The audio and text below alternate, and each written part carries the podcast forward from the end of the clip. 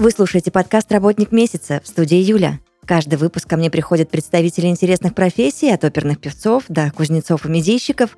Вместе мы разбираемся, за что на самом деле люди любят свою работу. Этот подкаст мы делаем в студии подкастов Red Barn.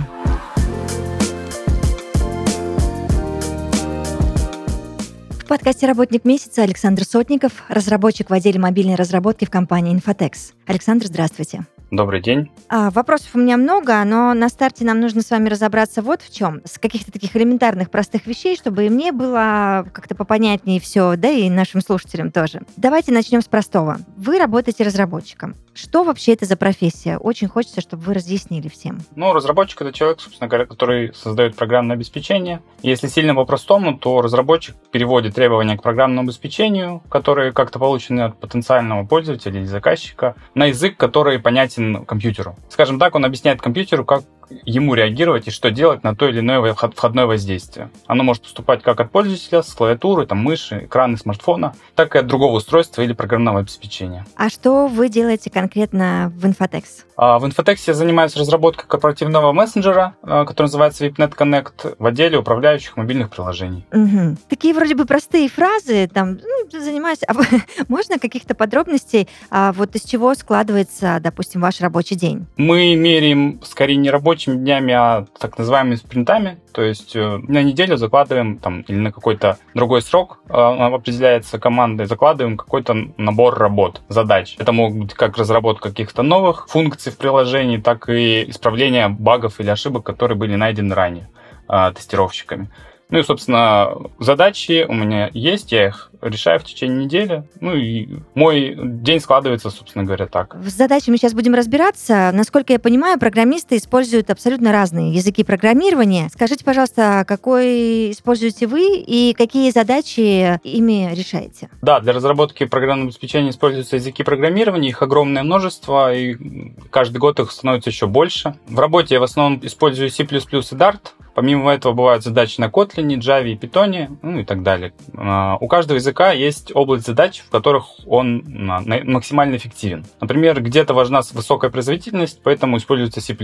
Он дает разработчику большую свободу, но вместе с тем и большую ответственность. И одна из э, ходовых фраз среди разработчиков на C++ звучит как «выстрелить себе в ногу», как раз благодаря тому, что очень много возможностей, настолько много, что ошибиться очень просто. Где-то важна скорость разработки, э, а и производительность, она не так критична. Там можно использовать, например, Python. А, он менее производительный, но зато на нем можно проще, быстрее разрабатывать. Он больше сковывает разработчика в некоторых местах, но предоставляет больше какого-то готового функционала. А некоторые языки, например, специфичны для какой-то определенной оперативной системы.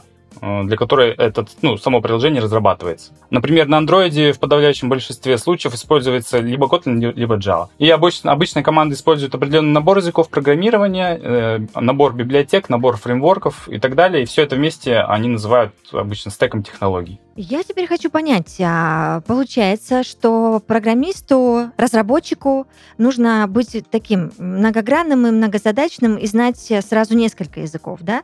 Допустим, я не могу выучить только Java и работать на Java всю жизнь. У всех по-разному абсолютно. Где-то э, можно обойтись одним языком, где-то нужно э, их там несколько. На самом деле просто зависит от того, какие задачи решает э, конкретный разработчик. Э, некоторые задачи связаны с инфраструктурными какими-то делами, некоторые непосредственно с разработкой, но в целом это все очень индивидуально и зависит от конкретной компании, от конкретного проекта, от конкретного продукта. Тогда нужно разобраться, с чего вы начали свой путь в разработке и где учились. Ну, в школе на уроках э, информатики у меня получалось быстро решать задачки по программированию, поэтому я их решал себе и одноклассникам, чтобы можно было как можно быстрее начать играть э, в игры, чтобы больше времени на это осталось во время урока. Э, ну и также мне нравилась физика, поэтому я пошел на радио физический факультет. Но в процессе обучения понял, что физикой заниматься как-то не хочется, а вот программирование стало привлекать сильнее. И была возможность, я в рамках факультета пошел на кафедру информационных технологий в исследовании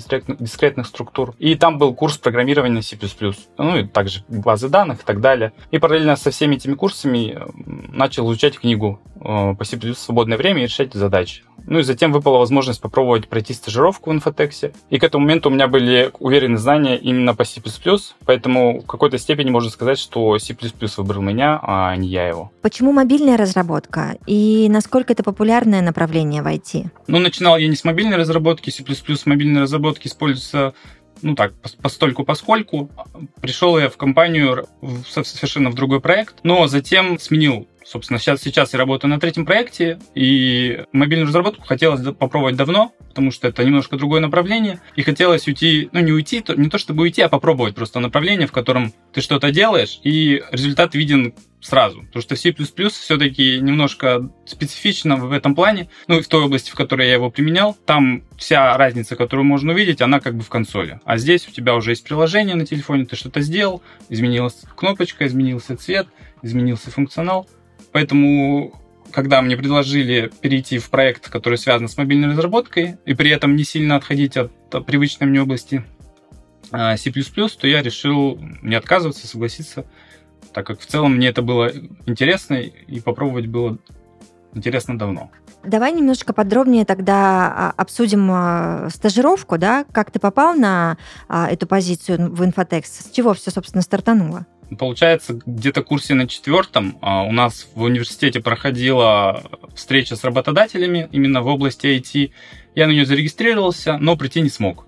А, но попал в группу рассылки а, почтовую.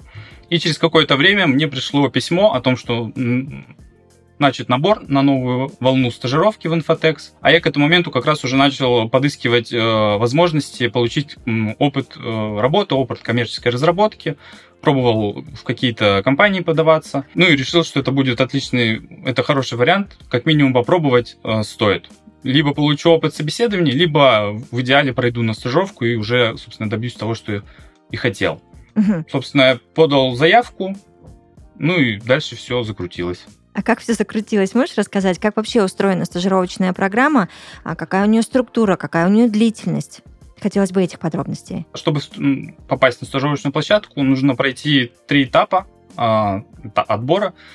Первый этап просто заполнение анкеты, там указываются все данные и интересующие направления, которые есть на стажировочной площадке, ну, соответственно, которые интересуют.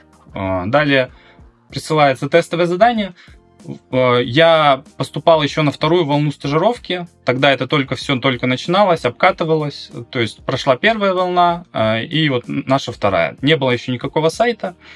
Э, нам все присылали, собственно говоря, по почте. Готовые тестовые задания мы отправляли обратно. И дальше уже по результатам тестового задания приглашали на собеседование полноценное с куратором, с HR-менеджером и с руководителем стажировочной площадки. Сейчас же, насколько я знаю, все это уже автоматизировано, уже получено очень много опыта, все масштабировано, есть сайт, на котором все это а, происходит, и, и, и анкета, и тестовое задание выдается автоматически, и отправка тоже происходит через сайт. То есть с того момента, когда через все это проходил я, э, компания очень сильно э, выросла в этом плане, в плане э, стажировочной площадки. И сейчас все намного более автоматизировано, стабильнее и проработаннее. Ну, удобно, соглашусь. А с каким а, вообще опытом разработки ты пришел в Инфотекс Академию? А как туда вообще попасть и как происходит этот отбор? Опыт разработки на момент э, прохождения, собственно говоря, тестового задания у меня был достаточно небольшой. Наверное, опыта разработки mm-hmm. как такового у меня не было. У меня были просто знания по C++, какой-то багаж решенных задач. И на тот момент мне казалось, что в самостоятельном изучении я достиг какого-то потолка и дальше не, не понимал, куда мне двигаться. При решении тестового задания э, уже э, понял, что двигаться-то еще есть куда и ого-го. Ну и, собственно говоря, а, а, сделал тестовое задание, ну и пришел на собеседование. Сама стажировка длилась три с половиной месяца. У каждого стажера есть куратор. Стажер, он прикрепляется к какой-то команде, он, по сути, становится полноценным ее участником все вопросы, какие возникают по технической части, да и в принципе любые вопросы помогает с ними куратор. Стажер участвует полностью в, как, как, ну, как штатный работник, получает задачи, решает задачи, участвует во всех совещаниях. Ну, это, конечно, зависит от команды, где как принято, но угу. в целом, я думаю, в среднем ну, примерно так. У меня было, по крайней мере, так. Скажи, Саша, тестовое сложным было? Тестовое было достаточно сложным. Я, насколько я помню, ну, на тот момент там было что-то вроде три задания. А, я из 15 баллов то ли 12, то ли 14 получил. Но на собеседовании, я так понимаю, что достаточно неплохое впечатление оставил. а, потому что на тот момент, как такового, как я уже говорил, опыта коммерческой разработки, да, в принципе, разработки особого не было, но я уже пытался участвовать, ну, как, как слушатель, участвовать в конференциях, и, ну, собственно, об, об этом опыте я рассказывал на собеседовании. А ты можешь э, рассказать, что еще классного и интересного Инфотекс предлагает студентам?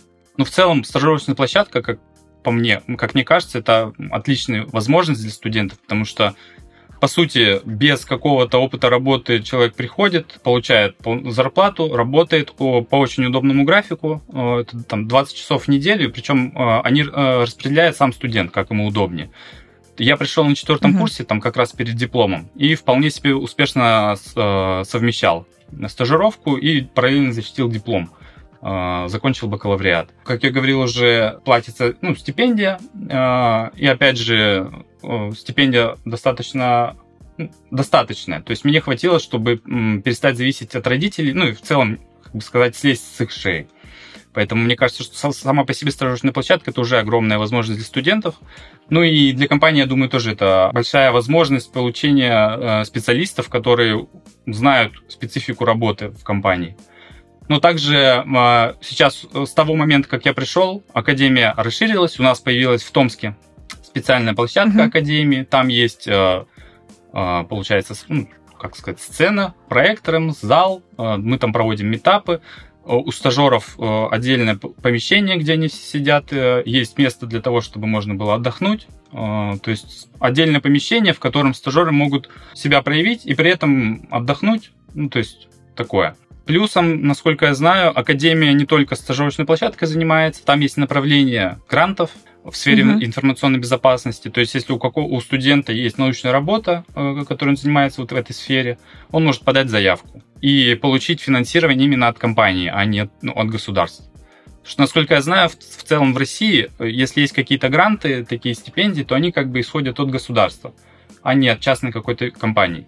И вот Infotex одна из немногих компаний, которые вкладывают деньги настолько в долгосрочную перспективу, в какие-то фундаментальные наверное, разработки, вот в гранты, сотрудничают с вузами. Э, ну, не просто в том, чтобы вот мы компания, хотим забрать у вас студентов, чтобы они у нас работали, а в том плане, что двигают науку, э, ну, тоже участвуют в этом фундаментальном. То, что не сразу окупается, а в какой-то долгосрочной перспективе только приносит какой-то какой-то профит. Ну, ты прав, у нас таких компаний в стране очень-очень мало. И это круто, что Инфотекс занимается такой программой. А почему в итоге, Саш, ты решил остаться в компании? На самом деле вопроса... Ну, передо мной не стоял вопрос, оставаться или нет, потому что меня абсолютно все устраивало. Проект был очень интересный, я получил, э, очень, получал очень много опыта, до сих пор получаю. Э, я видел, что даже если вдруг мне станет э, неинтересно или я до какого-то потолка дойду, всегда могу сменить команду в рамках компании и э, получать, получать новый опыт, новые знания. То есть поле для возможностей огромное. Даже сейчас, вот у меня третий проект, я, получается, не сильно глобально, но три раза менял стек технологий, и очень большое поле для дальнейшего развития. То есть я еще пока не вижу даже э, того, чтобы упереться в какой-то потолок. Угу. Ком- э, плюсом команда была очень дружелюбная, мне все понравилось. Ну, я, в принципе, опыта работы не было, и мне кажется, что это был идеальный старт для, для работы в целом.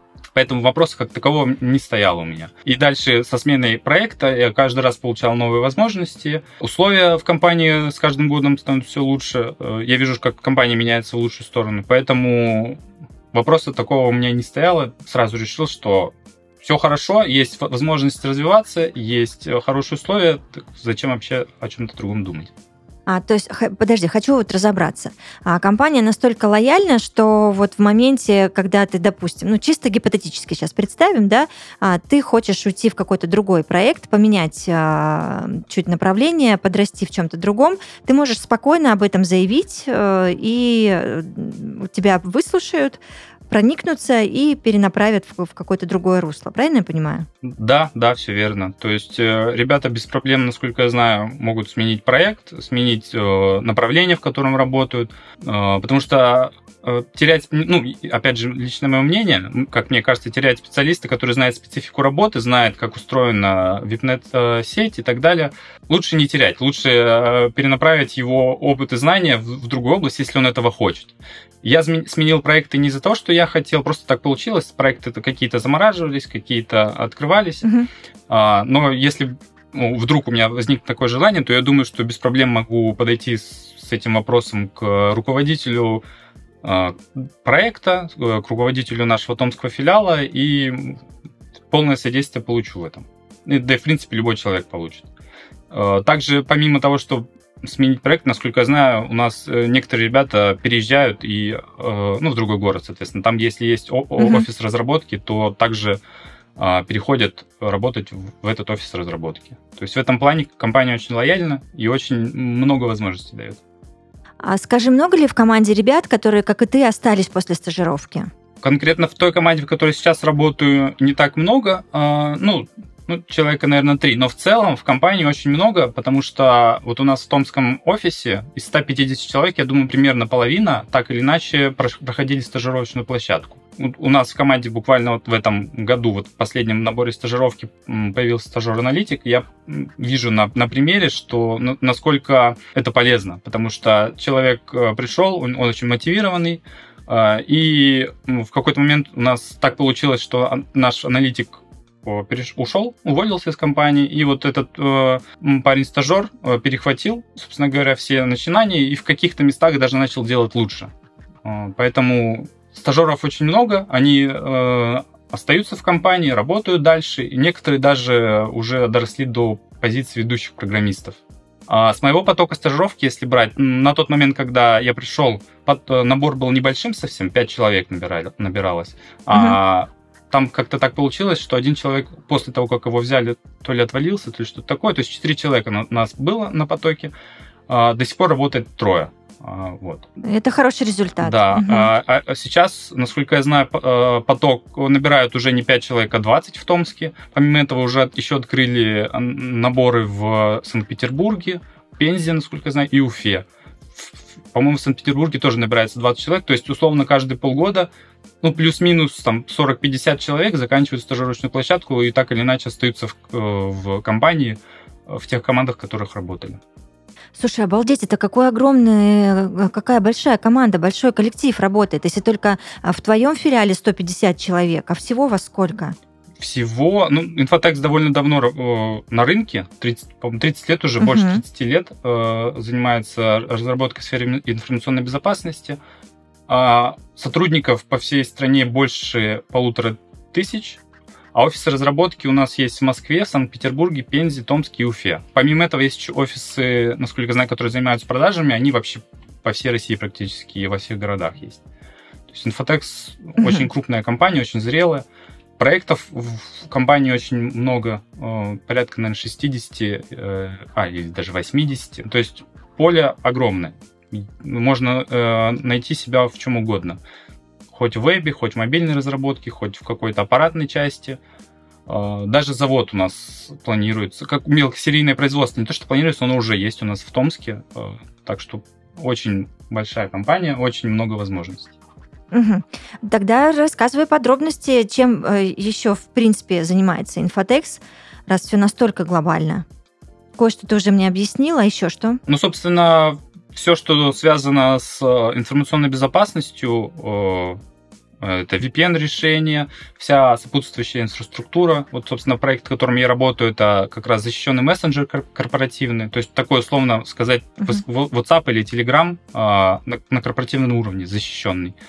А, также это программно-аппаратные комплексы, ну и вся сопутствующая инфраструктура вроде менеджера политик, э, менеджера сетей и так далее. Саш, скажи, пожалуйста, а тебе как разработчику нужно разбираться в вопросах информационной безопасности или же твой функционал этого не предполагает? А, в этом плане все достаточно гибко. А, в целом э, именно вопросами криптографии занимается отдельный, ну, прям отдел. И они гру- грубо говоря, есть модуль, который занимается вот этой криптографией. И конкретно в нашем mm-hmm. проекте каких-то специальных знаний в информационной безопасности не требуется. То есть мы именно функционал развиваем, а, а защита э, сети, защита трафика, она лежит ну, на другом проекте, с которым мы плотно взаимодействуем. Но при этом как бы знания в этой области, они всегда в плюс, они всегда нужны э, и лишними никогда не будут. Мне, вот знаешь, еще интересно, в чем разобраться. А влияет ли работа в компании с такой спецификой на твое поведение как пользователя? Например, можно ли сказать, что ты подходишь к личной информационной безопасности сознательнее, чем, допустим, я или твои знакомые? Мне на самом деле кажется, что в целом любой человек, который связан с IT, ну, более-менее плотно, он э, немножко по-другому смо- смотрит на вот этот вопрос э, информационной безопасности, вопрос информационной гигиены в сети и так далее. А если у человека еще есть опыт и знания в, именно в сфере информационной безопасности, так там точно ну, подход совсем другой, и в целом ну, человек по-другому смотрит на все, на, на привычные нам вещи. Поэтому я думаю, что да, на поведение влияет в любом случае. Просто знания какие-то в, в области информационных технологий влияют, а знания в, информационной, в области информационной безопасности влияют так вдвойне. Какие направления развития ты для себя видишь в целом и в частности в Infotex? В целом, меня привлекает мобильная разработка. Я рад, что вот мне в рамках э, компании удалось э, начать реализацию вот в этом направлении. Также мне нравится, что развиваясь вот в мобильной разработке, я, я не сильно отхожу от задач, связанных с C++, собственно, с того, с чего я начинал. В целом, работа в сфере информационной безопасности, она привлекательна для меня. А, и в инфотексе, как я уже говорил, а, огромное количество разных а, возможностей, направлений. То есть даже если я захочу идти в условный веб, есть такая возможность. Даже если мне захочется уйти ближе к, аппаратной части, даже если захочется заниматься квантовыми технологиями, такие возможности в рамках работы в инфотексе существуют. А ты можешь мне объяснить тогда, что самое сложное в твоей работе?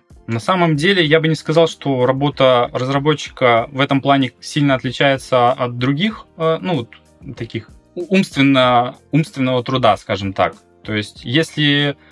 Ну, для меня самое сложное, наверное, в моей работе, это если какая-то задача не получается так сразу, и уже долго я над ней бьюсь, э, в какой-то момент ну, не хватает вот этого дофаминового заряда того, что ты успешно сделал задачу. И тут главное не, э, не перестать пытаться, потому что обычно к такому к этому моменту решение оно уже где-то близко маячит, но э, никак не приходит. И если начать отвлекаться, то потом тяжело вернуться обратно в вот этот рабочий режим. Хотя, с другой стороны, если отвлечься от работы, э, то мозг в фоновом режиме эту задачу может и решить. А может и не решить. Но вот этот переход именно э, от э, отдыха к работе, он иногда тяжело дается, поэтому угу.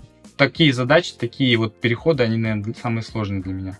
Слушай, ну я здесь тебя очень понимаю и поддерживаю, потому что сама такая, знаешь, когда вот берешься за какой-то проект, и он прям сразу, как по маслу, вот все складывается идеально. А есть такие проекты, которые затяжные, и они, знаешь, такой с пробуксовкой прям идут, идут, и а, не всегда твоего ресурса и умственного, и какого-то морального хватает на то, чтобы вот пересилить действительно эту ситуацию, чтобы все встало на нужные рельсы и пошло как по маслу. Да-да-да, контекст переключить прям сложно иногда. Угу, угу. А, ну, я рада, что тебе это удается, и ты уже выработал этот иммунитет. Есть мнение, Саш, что у разработчиков хобби это работа или вот что-то смежное. Ну, правда, очень многие так думают, и я в том числе. А, так ли это, и чем вы любите заниматься в свободное время? А, на самом деле, мне кажется, что это достаточно оправданное мнение, потому что, как э, я могу судить по коллегам, э, по тем людям, с которыми я общаюсь, и которые работают в этой же сфере, многие в свободное время занимаются, ну, самообучение, само собой разумеющееся, я думаю, что оно э, присутствует в жизни каждого человека, который связан с интеллектуальной работой, инженер, айтишник, неважно. Но много коллег занимается open source разработкой, разработкой в свободное время, либо создают какие-то свои пэт-проекты э, под свои нужды. Помимо самообучения, у меня хобби — это настольные игры. Люблю играть, люблю коллекционировать даже. Мне оно нравится тем, что это помимо того, что это игра, она еще и э, позволяет социализироваться. То есть вы сидите вместе, вы общаетесь, знакомитесь с новыми людьми, э, со старыми знакомыми или с друзьями сближаетесь, Вот, вот этим настольные игры меня привлекают, и много свободного времени я трачу именно на вот это увлечение мое. Слушайте, ну вы меня прямо сейчас успокоили, правда. Теперь я понимаю, что есть классные айтишники, которые помимо того, что постоянно или работают, или усовершенствуют свои знания, а, еще и вот настолки любят, например. А тело просит какой-то физики, там, я не знаю, вы, может быть, хотите там в ближайшее время встать на сноуборд или там переплыть Босфор? Ну да, само собой, спорт, конечно, особенно при сидячей работе, он очень важен, нужен. Когда что выпадает, какая возможность, играю в футбол, э, играю в волейбол, ну, либо раньше увлекался активно с просто спортивным залом, но сейчас как-то немножко поутихло это увлечение, так что просто времени от времени играю в футбол или в волейбол, мы собираемся со знакомыми, друзьями, арендуем зал в дружеских матчах, э, одновременно и спортом занимаемся, и играем. Это очень круто, молодцы. Я благодарю вас за этот прекрасный диалог. Вот, и за то, что все подробно так мне рассказали и объяснили. Спасибо большое за интерес. До свидания. В подкасте «Работник месяца» Александр Сотников, разработчик в отделе мобильной разработки в компании «Инфотекс». Мы обязательно услышимся. Пока.